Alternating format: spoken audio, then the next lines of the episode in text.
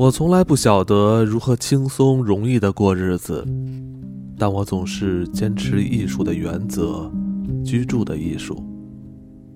因为我可以选择居住的地方，多年来我的居住环境一直是优美无比。房子简陋并不舒适，但在窗前一定有一片广阔、独一无二的景致。然而，所有的住处都比不上蒂奇诺小屋的美。我在这儿住了三十五年，并且将永不离开它。我也只对迪奇诺的小屋忠诚。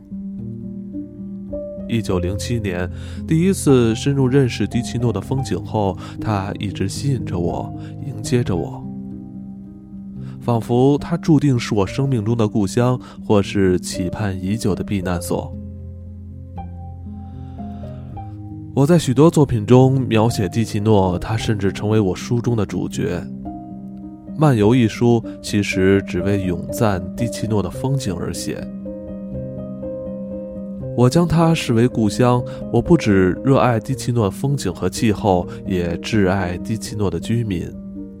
在此落脚的这几十年里，我与蒂奇诺居民维持着和平友善的关系。我常说，在很多方面，诗人是世界上最知足的生物；但在另一方面，诗人又很苛刻，宁死也不愿放弃某些要求。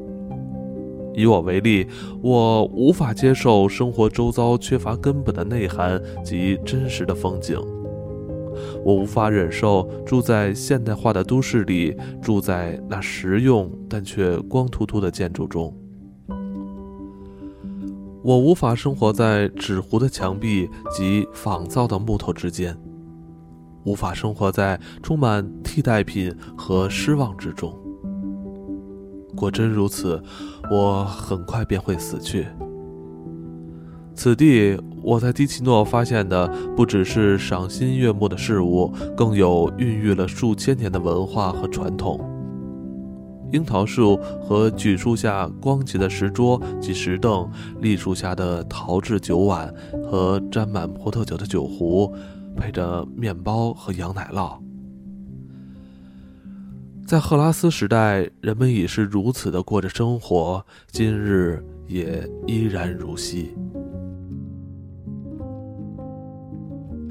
四十一年前，当我想寻找一所避难的桃花源时，我第一次来到了蒙塔纳拉，并租了一栋小屋。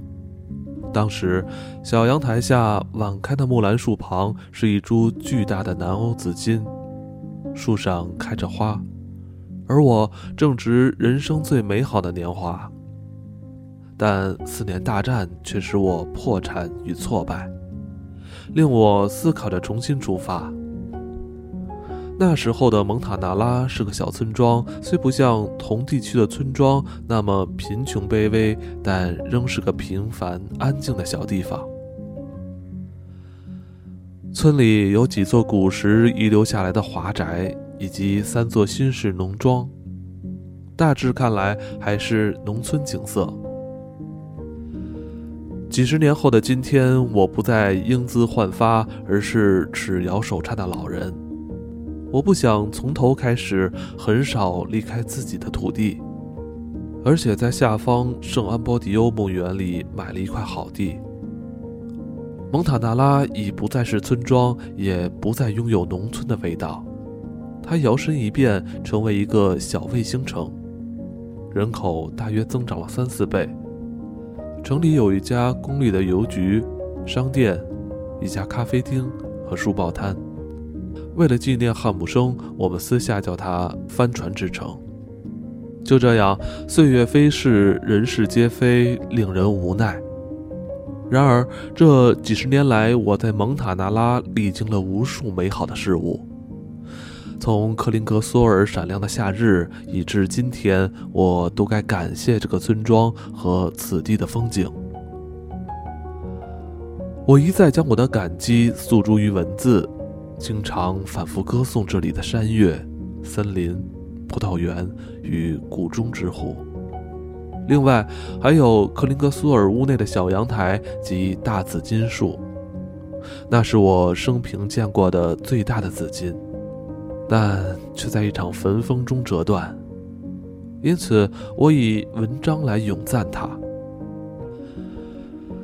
我用掉的好画纸达数百卷，挤干了许多颜料，只为了以水彩及钢笔来画一间老屋，空心砖岩、花园围墙、远近的山峰，以表达我的敬仰。